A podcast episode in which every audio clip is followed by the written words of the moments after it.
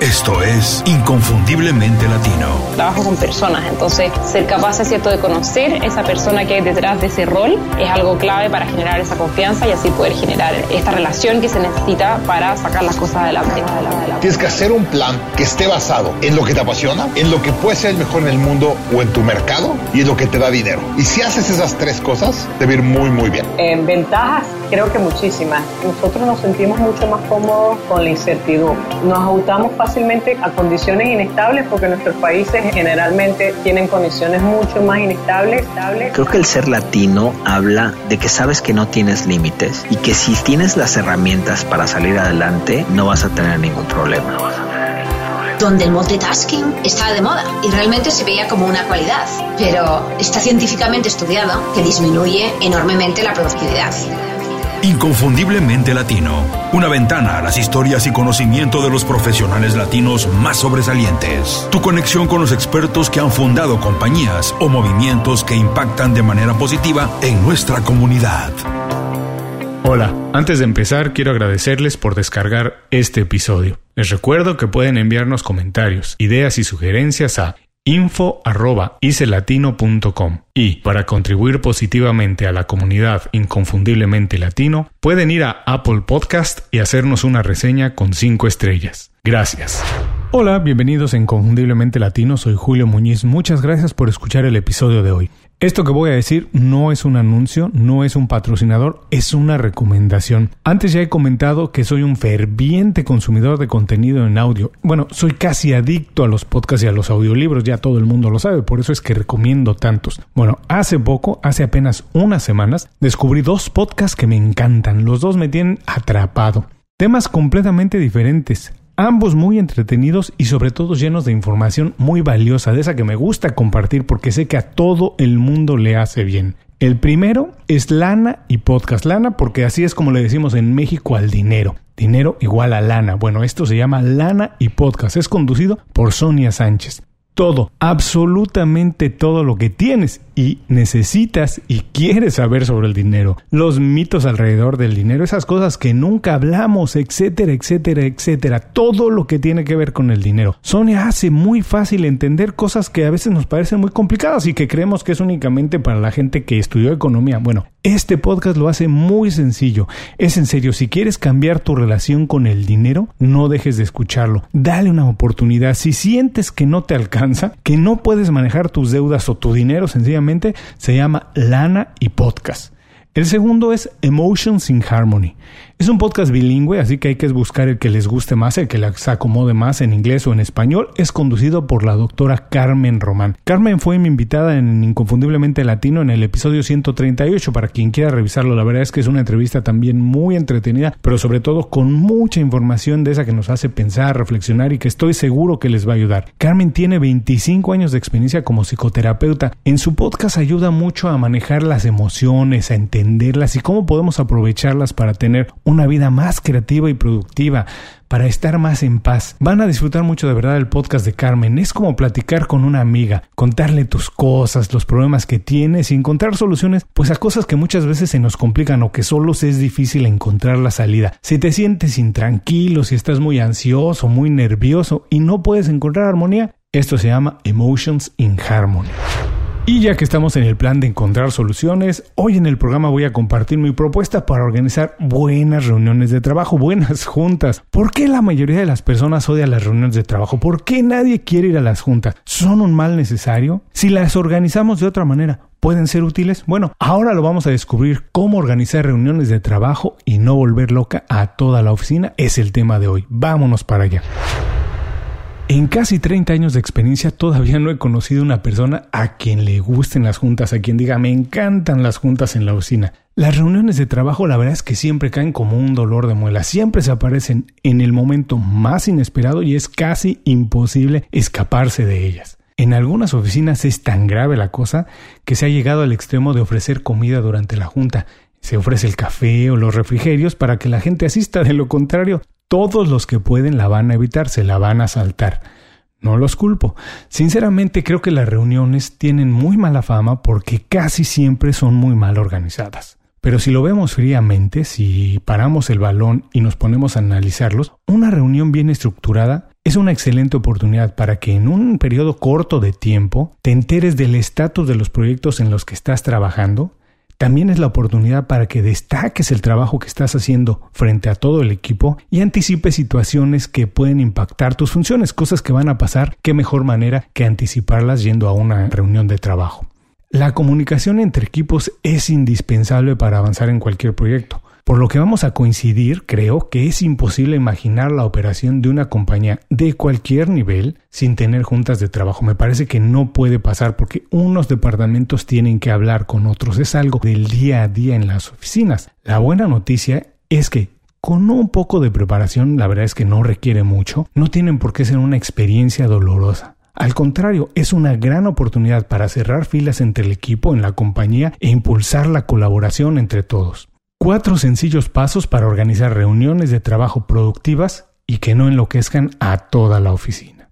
1. La agenda. Parece muy obvio decirlo, ¿no? Pero estoy seguro que has estado en más de una reunión en la que no hay una agenda establecida. Sin una agenda, pues no hay un objetivo claro, es imposible saber hacia dónde se va, no es nada concreto de lo que se busca en la junta. La agenda tiene que ser muy clara y detallada, lo más detallada posible. Sin ella la discusión va a pasar de un lado a otro y cuando menos te des cuenta ya todo el mundo está hablando de la serie que vio la noche anterior o cómo se relaciona con el trabajo, pero nadie está hablando del motivo por el cual fueron convocados a la reunión. La agenda tiene que empezar informando el día, la hora y quién estará presente en la reunión. Hay que enviarla con tiempo para que todo el mundo tenga oportunidad de revisarla y preparar la información que tiene que presentar. De ser posible, hay que adjuntar toda la información relevante para la reunión, como presentaciones, documentos, imágenes, todo lo que el mundo tiene que saber para entonces sí hacer productiva la reunión. También, si puedes, incluye todos los temas que se van a discutir, empezando obviamente por los más prioritarios, y hay que asignar quién es el responsable y cuánto tiempo tiene para desarrollar cada punto. También esto es importante para mantener el orden, si no se empieza a hablar mucho de cosas que no son tan importantes y se acaba el tiempo sin que se lleguen a las conclusiones debidas. Hay que intentar que todos los asistentes contribuyan. Si no tienen nada que aportar, es muy probable que no tengan que estar en esa reunión. La agenda de la reunión dicta el orden y los resultados de los que se van a tener ahí. Por ello, es muy importante incluir los acuerdos o resultados que se quieren alcanzar al final de la discusión. Es importante siempre decir, vamos a hablar de este punto y queremos encontrar estos acuerdos. 2. El horario.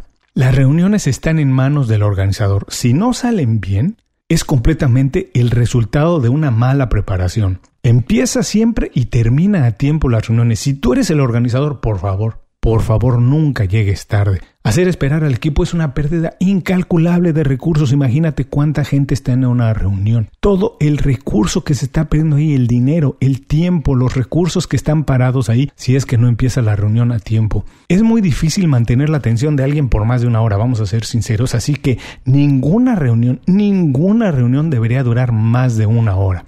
No convoques con menos de tres días de anticipación, a menos que sea algo verdaderamente extraordinario o urgente, algo que sucedió que no estaba esperado, que es inesperado y que se tiene que reunir la gente para resolverlo de inmediato. De lo contrario, no hay que invitar con menos de tres días de anticipación. Antes de enviar la invitación hay que revisar con el equipo y sobre todo con la gente más prioritaria a la que no puede faltar qué día y hora le funciona, porque después están enviando todos los cambios de fecha y horarios, lo único que hacen es contribuir a la mala fama de las juntas. Y hay quien ya se ajustó a un horario, después mueves el día y la fecha y tiene que volver a cambiar toda su agenda. Así que la invitación tiene que ser enviada cuando ya está confirmado con todo el mundo y sobre todo con los más importantes qué día y hora funcionan para ellos. Si alguien estará conectado de manera virtual, porque hay que aprovechar ahora la tecnología, no tienen que ser necesariamente presenciales las reuniones, también en la invitación es el momento de informarlo. ¿Quién no estará en la sala, pero que estará conectado de manera virtual?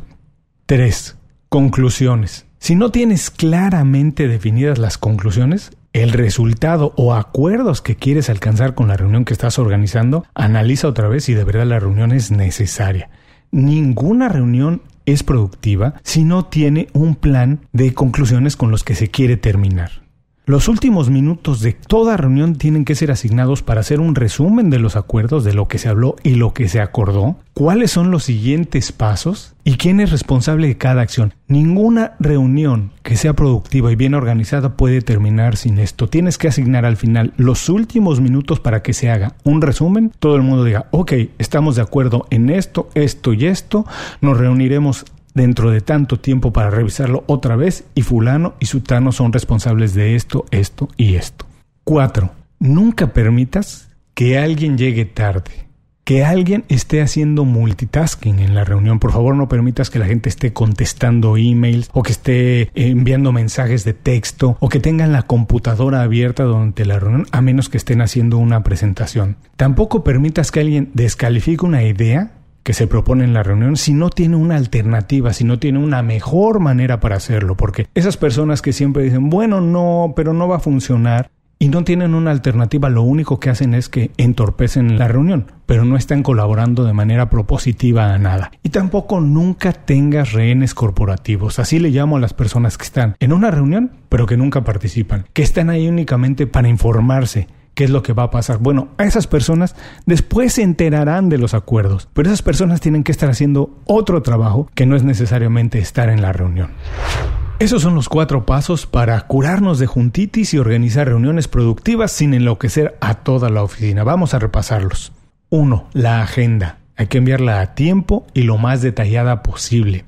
2. El horario. Ninguna reunión productiva puede durar más de una hora tiene que empezar y acabar a tiempo. 3. Las conclusiones. Siempre hay que guardar los últimos minutos de la reunión para hacer un resumen y ver a qué acuerdo se llegó y cuáles son los siguientes pasos. Y 4. Nunca hay que permitir el multitasking, los rehenes corporativos, gente que no tiene que estar en la reunión, que la gente llegue tarde o que critiquen una idea si no tienen una mejor alternativa para solucionar el problema. La manera en que se conduce una reunión no es consecuencia de la cultura de una compañía, es la cultura misma. Si al terminar una reunión el equipo no está motivado, no está inspirado, ni tiene certeza de su responsabilidad, o cómo está aportando en la búsqueda de un objetivo grande, de una misión más grande que él, la reunión no está bien organizada. Además, todo el mundo al acabar la reunión tiene que conocer la dirección en que avanza la compañía y cada uno de los proyectos. Hay que organizar las reuniones precisas y productivas para transformar la cultura de las compañías. No olvides, Toda reunión tiene que acabar con los objetivos, los acuerdos a los que se llegó durante la junta. De otra manera, la reunión no tuvo que haber pasado. Como siempre, muchas gracias por escuchar el programa de hoy. Si llegaste hasta aquí, hay dos maneras en que puedes ayudarme a mejorar inconfundiblemente latino. Primero, si algo te pareció interesante y digno de compartir, por favor tómate unos segundos para compartir con las personas que consideres se pueden beneficiar de escuchar esa información el programa. Compartir información que resulta de valor es una buena manera de elevar la percepción que las personas tienen de ti, mejora la calidad de vida de ellas y al mismo tiempo mejora también tu calidad de vida porque los estás ayudando.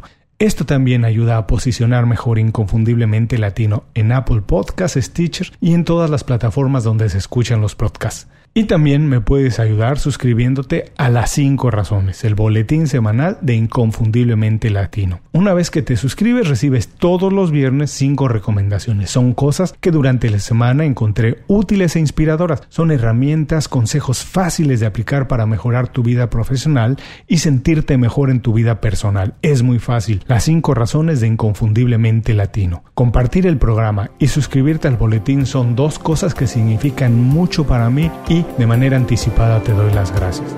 Y hasta aquí y hasta muy pronto con más en Inconfundiblemente Latino. Inconfundiblemente Latino es una producción de Unofficial Media. Visítanos en www.icelatino.com para trabajar con nosotros. Impulsa tu carrera profesional o tu negocio con nuestras estrategias. Gracias por escuchar el episodio de hoy. Les recuerdo que pueden consultar la transcripción completa de la entrevista, la manera más fácil de contactar a nuestro invitado, así como los enlaces a sus herramientas y recomendaciones en www.icelatino.com.